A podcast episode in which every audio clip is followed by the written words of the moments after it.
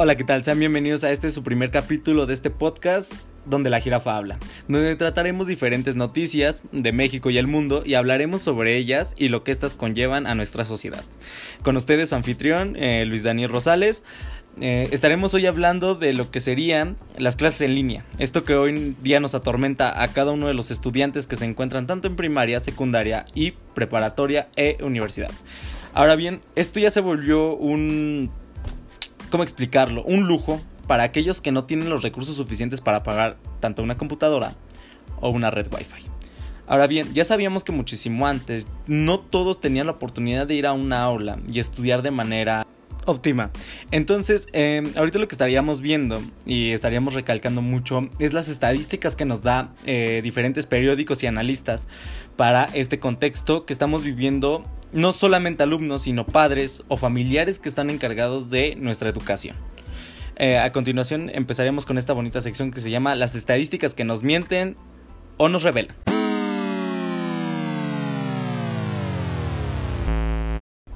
Según datos del periódico El Financiero, dados el 17 de agosto del 2020, hace 5 meses, fecha actual, 19 de enero del 2021.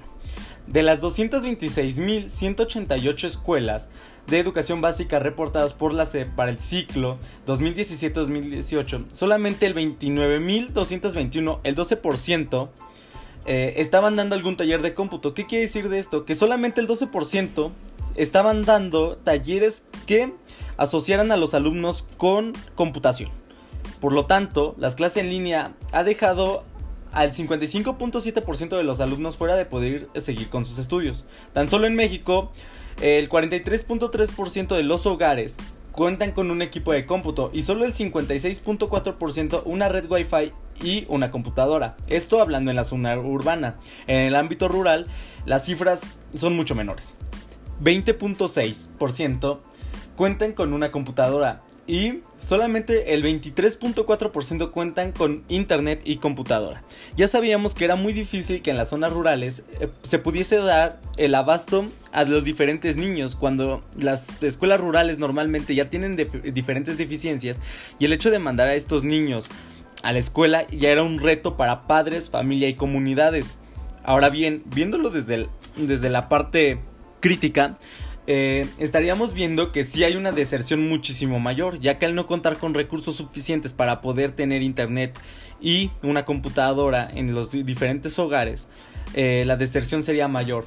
Ahora bien, en este sentido, se estima que es posible la pérdida en la transición de educación secundaria a la media superior para el ciclo 2021. Esto para al menos 800.000 alumnos que presentarán el examen a Comipems.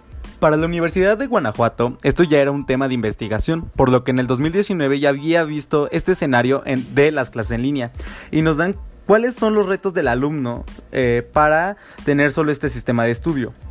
Eh, uno de estos es la ausencia de la interactividad, uso de materiales no diseñados para la educación en línea, lectura de continua de texto, la ausencia del mecanismo de retroalimentación, el uso de contenido irrelevante y el aumento de la carga cognitiva.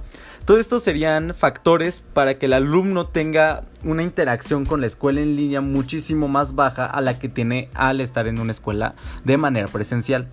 Esto que arroja como consecuencia que el alumno sea monótono, se aburra de las clases y no aprenda como debiese. Ahora bien, esto ya se veía desde el 2019 cuando realmente nadie llevaba este tipo de educación al 100%, sino teníamos de manera híbrida este mecanismo en las diferentes escuelas del país. Ahora bien, el 90% de la población estudiantil mundial se ha visto afectada por la pandemia, según el Observatorio de Innovación Educativa. Para la UNESCO y para el Grupo de Trabajo Docente, cerca de 826 millones de estudiantes no tienen una computadora en casa, 706 millones se carecen de Internet y 56 millones viven en zonas donde no hay señales telefónicas. Para México, el reto fue tomado desde el ciclo 2019-2020 con el programa Aprende en Casa que para este ciclo fue mejorado y renombrado Aprende en Casa 2. Este te da diferentes alternativas tecnológicas para seguir con la educación en casa, si no cuentas con algún dispositivo en línea. Según Esteban Moctezuma, eh, secretario de la Secretaría de Educación Pública, 9 de cada 10 alumnos tienen clases por medio de su televisión. Supuestamente el 92.5% de los hogares de México cuentan con un televisor, esto gracias al sexenio anterior que otorgó 10.2 millones de aparatos para migrar a la televisión digital. Sin embargo, aún queda un rezago de 2.7 millones de hogares que no cuentan con un televisor y si a eso le aumentamos la mala señal en las diferentes zonas en las que se pueden encontrar, las cifras serían mucho menores. Ahora bien, solamente son números, no reflejan la situación actual de la gente que se encuentra tomando clases en línea, de si se encuentran con luz o el lugar en el que habitan hay una conexión eh, digital. Por esto eh, se puede decir en general que solamente las estadísticas nos arrojan números, pero no denotan la situación actual que vive el país que está decayendo. Ahora bien, eh, muchos de los niños que están yendo a la escuela en cualquier grado eh, están siendo muchos dados de baja porque no tienen la oportunidad de mandar tareas, no tienen algún contacto con sus profesores o viceversa. La misma educación que se está impartiendo en estos televisores no está siendo óptima. Muchos se han quejado a través de redes sociales que hay cosas que no se están enseñando de manera correcta.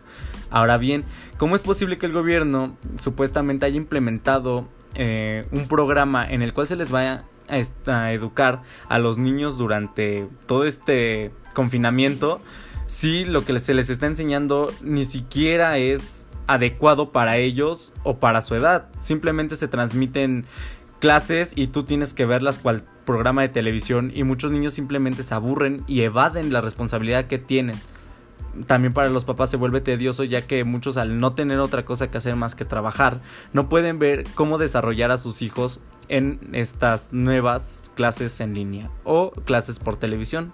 Ahora bien, cambiando de panorama, eh, ¿cómo es eh, tener clases en línea? Eh, hablando desde mi punto de vista como alumno de preparatoria, las clases en línea sí se han vuelto bastante tediosas.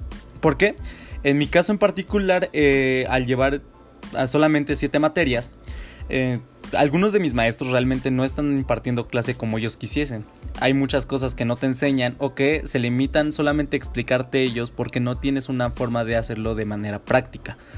Se han cancelado diferentes métodos como es el hacer prácticas, como es el ir a analizar diferentes patrones en zonas arqueológicas, o sea, ver distintas cosas que se encuentran fuera de tu casa tenemos como herramienta la televisión y la, el internet, pero no es lo mismo que el estar ahí y observarlo de manera eh, física. Ahora bien, no solo eso, eh, para, para mí también ha sido algo complicado ya que pues no cuento con una señal de internet muy buena que digamos. Y supongo que no soy el único, hay muchos que también tienen deficiencias. Y también se vuelve aún más complicado para aquellos que tienen hermanos, que tienen eh, el mismo horario de clases o tienen clases paulatinas a las tuyas.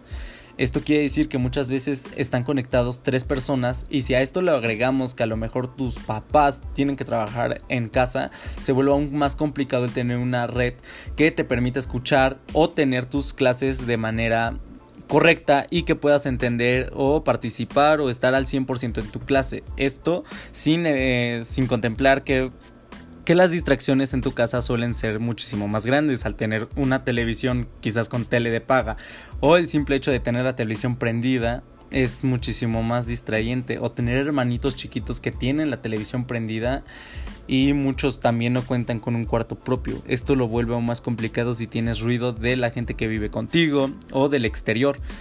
Y eso lo hemos visto en diferentes videos y no solamente afecta a nosotros como alumnos, sino también a algunos profesores. Muchos no cuentan con eh, conocimiento para un equipo de cómputo, laptop o celular. Por ello también muchas clases suelen ser deficientes, no simplemente porque el profesor quizás no quiera dar clase o no tenga el conocimiento, sino porque realmente no sabe cómo dar una clase por línea.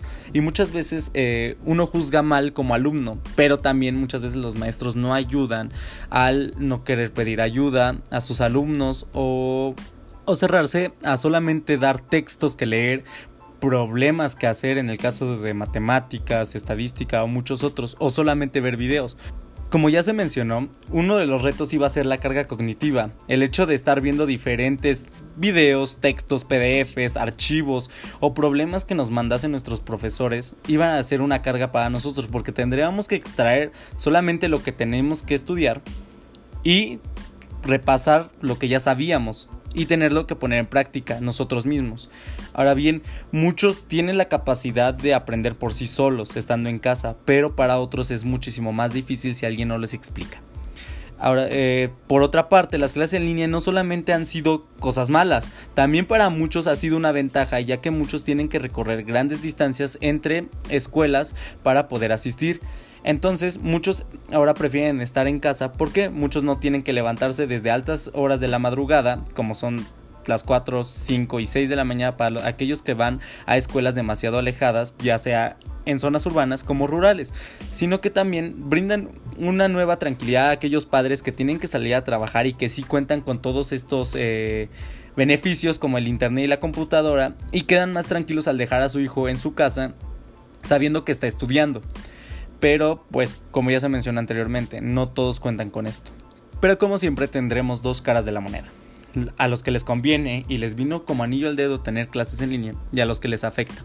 Pero recuerden que siempre hay una parte que está más afectada. Eh, bueno, por mi parte esto sería todo. Espero les haya gustado el primer capítulo. Y si es así, voy a empezar a, subir algunos capítulos más. Y voy a empezar a hacer algunas redes sociales para que sigan al programa y le puedan dar difusión si les gustó, compartirlo con amigos, eh, familiares o algo por el estilo. Bueno, mi nombre es Daniel Rosales y los veo en la próxima.